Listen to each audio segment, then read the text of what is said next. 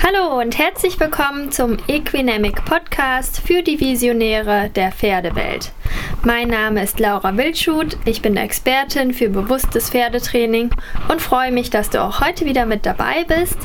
Heute gibt es ein Interview für dich mit der Vanessa Christine Fautsch. Nicht wundern, im Interview nenne ich sie öfters Tini, das ist quasi ihre gängige Abkürzung. Und Tini ist Physiotherapeutin für Menschen und hat das Konzept Reiter bewegen entwickelt. Sie hat auch den Osteo-Konzept-Coach gemacht, mit mir zusammen in der Ausbildung. Dann ist sie außerdem als Sitzexpertin unterwegs und bietet Kurse an als Fitnesscoach für Pferd und Reiter. Und das Ganze stellt sie euch heute einmal näher vor. Viel Spaß dabei!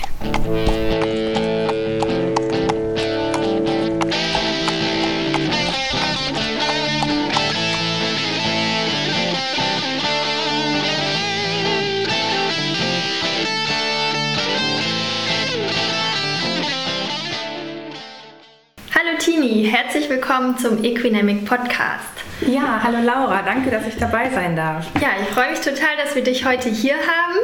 Ähm, wir kennen uns ja von der Ausbildung zum Osteo-Konzept-Coach nach Barbara Welter-Böller. Die haben wir ja gemeinsam in Schneeberding gemacht und äh, ja, uns sofort verstanden und seitdem ja auch den Kontakt gehalten. Wir trainieren zusammen, wir bieten Lehrgänge an.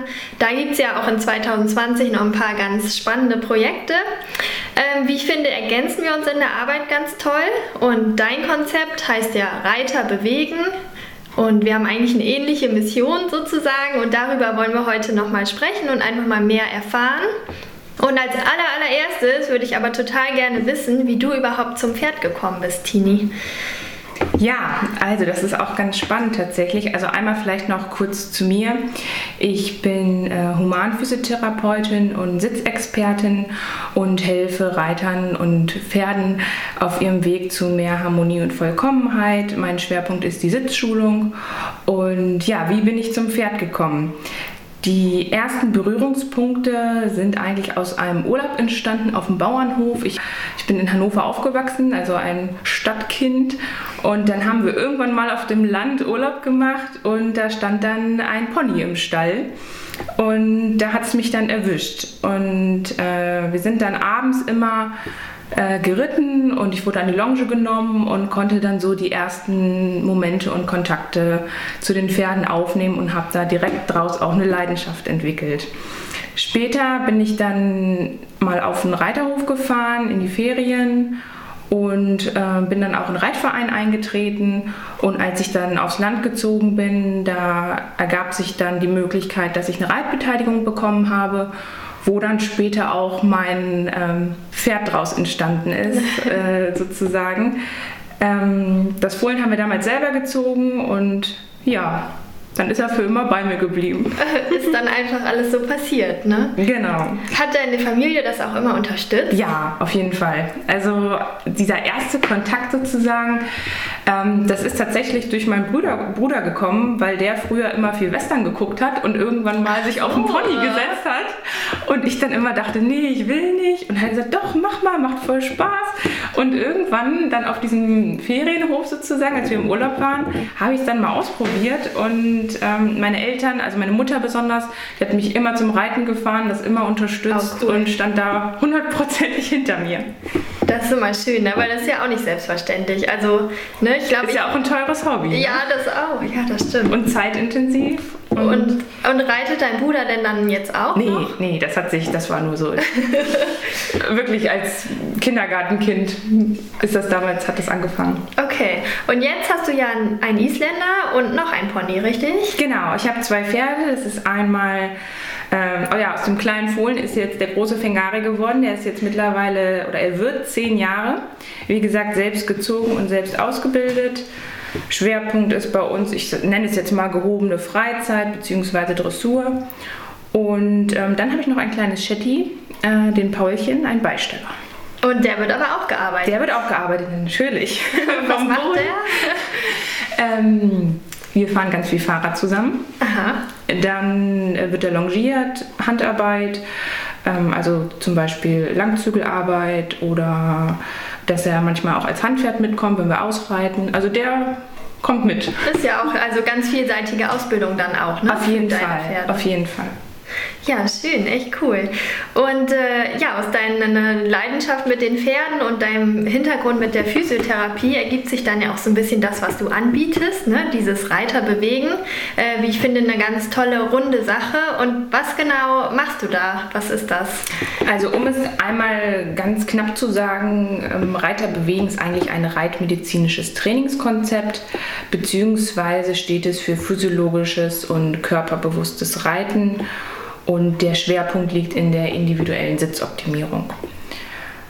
Da habe ich natürlich den Vorteil als Physiotherapeutin, dass ich wirklich auf den Körper, also auf den Reitkörper schauen kann und jetzt als Osteokonzeptcoach natürlich auch auf den Pferdekörper. Ja.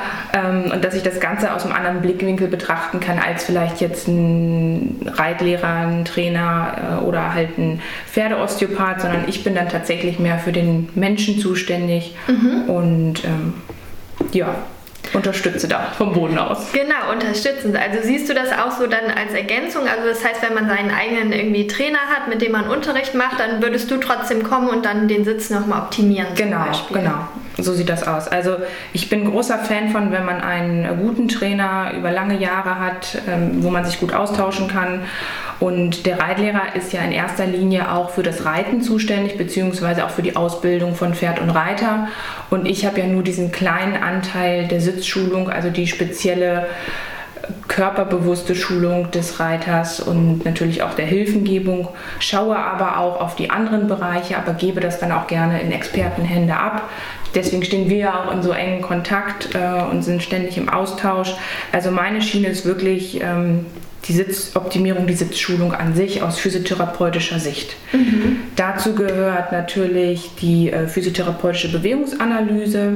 Bei mir nennt sich das ja der Check-up Reitsitz. Dazu gibt es auch eine Podcast-Folge. Ich habe ja auch einen eigenen Podcast. Genau, richtig. Ähm, wenn ihr da Interesse habt, könnt ihr da natürlich gerne einmal reinhören.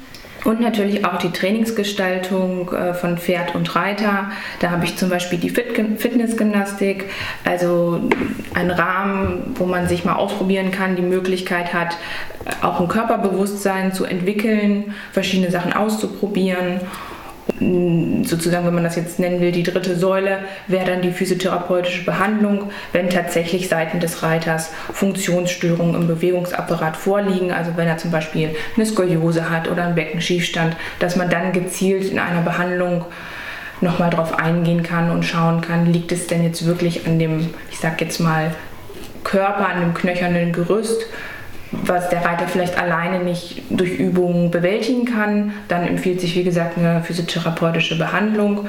Und manchmal ist es aber auch so, dass ich ein paar Übungen oder ein paar Bilder mit an die Hand gebe, dass das dann schon oft ausreicht. Mhm. Das kommt immer ganz individuell drauf an. Deswegen ist mein ja. Punkt diese individuelle Sitzoptimierung und ähm, ja, diese Betreuung sozusagen von Pferd und Reiter.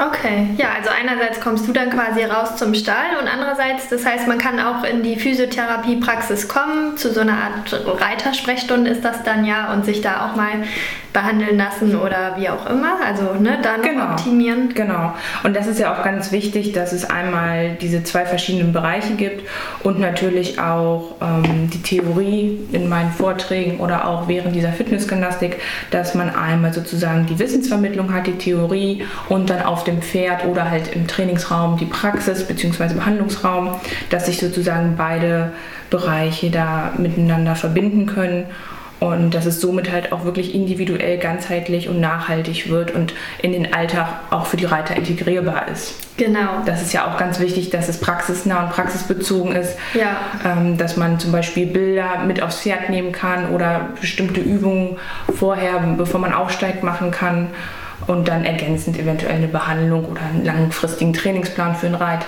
Mhm. Ja, weil ja auch Sport quasi am Boden, also ohne das Pferd, macht ja auch Sinn, um im Sattel besser zu werden. Auf jeden Fall. Also es kommt immer auf die Ausgangsposition des Reiters an. Und ähm, wenn man sowieso von Natur aus ein Mensch ist, der sich viel bewegt, der vielleicht auch einen aktiven Job hat, dann hat er natürlich eine ganz andere Ausgangsposition als jemand, der vielleicht viel Stress hat und viel äh, sitzen muss in seinem Beruf. Ähm, das ist einfach eine andere Ausgangsposition und die Leute, die sitzen, müssen das natürlich dann ausgleichen, ja. als die Leute, die jetzt vielleicht wie du tatsächlich ständig unterwegs sind und ähm, sich bewegen. Ja, Genau, das schon. Die andere Sache ist ja, zum Beispiel, ich sitze ja auch sehr viel im Auto. Das sind ja auch ja. diese wiederholten Bewegungen. Ne? Da muss man auch so ein bisschen gegensteuern. Also sonst entwickelt man ja auch wieder seine Schiefe und ähm, ja, das ist, da muss man wirklich immer ein Auge drauf haben. Also Training ist die beste Prävention. Ja. Sowohl für Pferd als auch für Reiter. Das ähm, ist einfach allgegenwärtig. Schöner, schöner Satz, ja, echt super. Ähm, und wie würdest du sagen, erkennt man dann einen guten Sitz? Der Reiter erkennt den guten Sitz daran, dass es sich gut anfühlt. Also es kommt beim Reiten ja auch ganz viel auf das Gefühl an und auf das Gespür für sich und auch für das Pferd.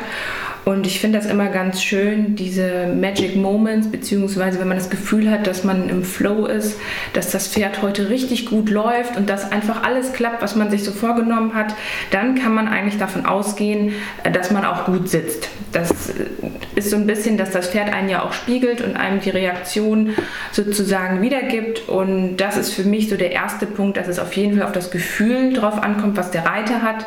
Natürlich kann es manchmal sein, dass man unterschiedliche unterschiedliches Bild hat von innen und außen. Äh, da werden wir nachher noch drauf zu sprechen kommen. Aber erstmal an erster Stelle steht dieses Gefühl. Und von außen, wenn du jetzt zum Beispiel als Reitlehrerin oder als Außenstehende, wenn man das jetzt von außen betrachten möchte, dann ist es immer so ein harmonisches Bild. Also, dass man das Gefühl hat, Pferd und Mensch sind eine Einheit. Und es sieht eigentlich so aus, als ob der Reiter nicht viel macht. Mhm. Das ist immer ein gutes Indiz, wenn es schön ruhig aussieht, ruhig fürs Auge, ruhig für den Betrachter und äh, wenn sich alles harmonisch bewegt, dann, weil dann ist es auch ein Zeichen für eine gute Bewegungsübertragung, also sowohl von dem Pferd ähm, zum Reiter als auch zurück, wenn alles äh, von außen relativ unspektakulär aussieht. Ja. Und natürlich gibt es so ein paar Orientierungspunkte, wo man sich dran noch orientieren kann, zum Beispiel das lotrechte Sitzen wenn man jetzt ein Foto von sich hat, ähm, dann kann man äh, eine Linie ziehen, am besten wenn man so ein Foto von sich hat von der Seite und schauen, ob zum Beispiel das Ohr, die Schulter, der Beckenkamm und der Absatz auf einer Linie sind. Das wären jetzt so äußere Formen, aber für mich geht das innerliche Gefühl immer vor. Ich habe so ein bisschen diesen Satz Reite von innen nach außen, also vom Gefühl her und dann meistens passt die äußere Form dann. Mhm, das finde ich auch ganz schön. Äh, das ist ja auch die Gefahr als Reitlehrer, dass man jetzt erstmal nur die äußere Form betrachtet und dadurch aber vielleicht innen gar nicht dieses losgelassene Gefühl entsteht. Ne? Genau. Also man strengt sich so an und will gerade sitzen und aufrecht sitzen, aber dann atmet man nicht mehr weiter oder also das beeinflusst dann natürlich die Bewegungen von Pferd und Reiter auch wieder negativ. Genau, es ist viel schlauer, die Hilfe von innen nach außen zu geben, dass man sagt, okay, spür mal, mhm. ob jetzt links hinten das Hinterbein vom Pferd mitkommt, spür mal ob du auf deinen beiden Gesäßknochen gut sitzt. Das ist viel effektiver, das so anzuleiten, als zu sagen, ja, setz dich mal gerade hin. Genau. Weil wenn wir das alle so könnten und wüssten, wie wir da hinkommen, dann müsste uns das ja keiner sagen. Genau, ja, also es hat viel mit Bewegungsgefühl und Körperkontrolle auch zu tun ne, und das einzuschätzen. Also ganz schön, dass du auch das Thema Gefühl, finde ich, nochmal angesprochen hast.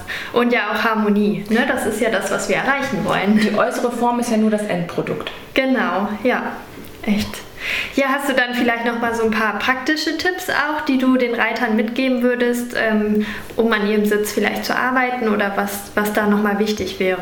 Auf jeden Fall. Also es ist ja ganz wichtig, dass man sich regelmäßig reflektiert und auch seine, ich nenne es jetzt mal Ergebnisse überprüft. Ob ich, wenn ich mir was vorgenommen habe, zum Beispiel, dass ich jetzt gerade sitze äh, oder dass ich mehr atme in den Übergängen, manchmal ist es so, dass die Atmung dann stockt, dann zu schauen, okay, habe ich das denn erreicht oder wie gut konnte ich das umsetzen? Und dafür ist es immer super, wenn man die Möglichkeit hat, sich filmen zu lassen, weil das ist der erste Schritt zur Bewusstmachung. Wenn man sich selber sieht, dann kann man nämlich dieses Bild, wie fühle ich mich in dem Moment, dieses innere Bild mit dem äußeren Bild, das, was ich auf dem Video sehe, dann vergleichen und ähm, kann auch neue Impulse entwickeln und versuchen, da weiter dran zu arbeiten. Also erster Punkt wäre auf jeden Fall für mich das Film. Der zweite Punkt grenzt relativ nah daran an. Das ist tatsächlich die Wahl des Reitlehrers. Wenn mein Reitlehrer in der Lage ist, sozusagen mit dem äußeren Auge mich zu korrigieren und mich dahin zu begleiten und mich zu unterstützen, dann komme ich da viel weiter, als wenn jemand in der Mitte steht, rumschreit und mir irgendwas am Kopf knallt. Das ist ja leider auch Realität und deswegen ganz wichtig, einmal filmen lassen und die Wahl des Reitlehrers, dass der wirklich Kenntnisse hat und einen auch vom Boden gut unterstützen kann, dass man nach der Reitstunde das Gefühl hat, okay, der hat meine Schwächen gesehen, der hat meine Stärken gesehen und der kann mir weiterhelfen. Das ist ein ganz wichtiger Punkt. Was ich häufig in meiner Praxis auch erlebe, wenn ich rausfahre zu den Stellen, dann wird oft gesagt, ja, und ich habe ein Sitzproblem, das habe ich schon so lange. Und da ist für mich auch nochmal der Appell, dass man versucht, möglichst zügig und schnell zu handeln. Wenn man zum Beispiel merkt, man, man hat ein Problem, man kann im Galopp nicht gut aussitzen, man fällt nach vorne, dass man versucht, sofort zu handeln und das nicht rauszuschieben, das wäre noch so ein Punkt. Und dann vielleicht noch als vierten Punkt so abschließend nochmal diesen Satz reite von innen nach außen und versuch das Gefühl einfach für dich und für das Pferd zu entwickeln. Ja, ja, das sind ja schon ein paar schöne praktische Tipps, auch direkt zur Umsetzung. Ähm, du postest ja auch öfter mal tolle Beiträge, zum Beispiel auf Facebook. Und wo können unsere Zuhörer sonst auch noch mal mehr über dich erfahren und deine Arbeit? Ja, natürlich findet ihr mich auf Facebook und Instagram und ich habe, wie gesagt, auch den äh, Podcast Reiter bewegen, wo ich regelmäßig äh, Episoden hochlade und über verschiedene Themen spreche. Wenn ihr da Fragen habt oder Themenvorschläge, könnt ihr mir auch gerne eine Mail schicken. Genau, dann findet ihr mich noch auf der Homepage unter www.reiter-bewegen.de und bei Fragen und Anregungen könnt ihr mir gerne noch eine Mail schreiben an info@reiter-bewegen.de. Ja, vielen Dank, Tini. Das war sehr spannend, wie ich finde. Ähm, ich freue mich auch schon wahnsinnig auf unseren Kurs, den wir dann zusammen geben im April und dann auch noch mal einen Trainingstag im September. Was ich ja auch noch total spannend finde, ist dieses Taping für Reiter. Das bietest du ja auch an. Vielleicht müssen wir darüber noch mal eben kurz einen Satz loswerden, oder? Genau, auf jeden Fall gerne. Ähm, einmal zu uns. Wir haben ja den äh, Kurs Pferd und Reiter bewusst bewegt, wo wir sozusagen unsere beiden Arbeitsgebiete miteinander verbinden, was in jedem Fall sinnvoll für jeden Reiter ist, egal ob Anfänger oder fortgeschrittener Berufsreiter, ob Reitlehrerin oder Turniersportler. Das deckt wirklich alles ab. Und dann zu meinem Taping-Kurs. Das ist ein neues Kurskonzept von mir, wo es darum geht, dem Reiter einfach ein paar Tools mit an die Hand zu geben, wie er sich über das äh, Kinesio-Tape äh, helfen kann, seinen Körper besser wahrzunehmen. Ähm, das sieht dann so aus, dass man sich verschiedene Tapes klebt, um zum Beispiel besser in die Aufrichtung zu finden oder seine Bauchmuskeln besser zu aktivieren. Und da findet der erste Kurs im Januar statt und der zweite dann im Frühjahr, ich weiß gar nicht, März, April, glaube ich, ähm, bin ich unterwegs. Und ja, das wird auf jeden Fall ganz spannend. Es sind noch ein paar freie Plätze da. Cool. Ähm, und das sind einfach jetzt Wege, wie man die Physiotherapie und die Reiterei miteinander verbinden kann. Und da ist das Tape auf jeden Fall eine super Sache. Ja, Tini, dann danke ich dir für deine Zeit und die spannenden Einsichten in das Thema Sitz. Ja, vielen Dank. Also ich fand es auch super und äh, wir bleiben ja auf jeden Fall in Kontakt, starten 2020 gemeinsamer Projekte und ich wünsche noch ganz viel Erfolg bis dahin. Dankeschön. Ja, liebe Zuhörer, jetzt sind wir auch schon wieder am Ende. Eine sehr spannende Folge. Ähm, gerne dürft ihr natürlich uns auch wieder eine Bewertung dalassen. Wir freuen uns auch immer über Kommentare auf Facebook oder Instagram und nicht vergessen, die Folge auch zu teilen mit deiner Stallkollegin, mit deinem Stallkollegen. Und äh, ja, nur so können wir die Pferdewelt einfach jeden Tag ein kleines bisschen besser machen. Bis zum nächsten Mal, deine Laura Wildschut.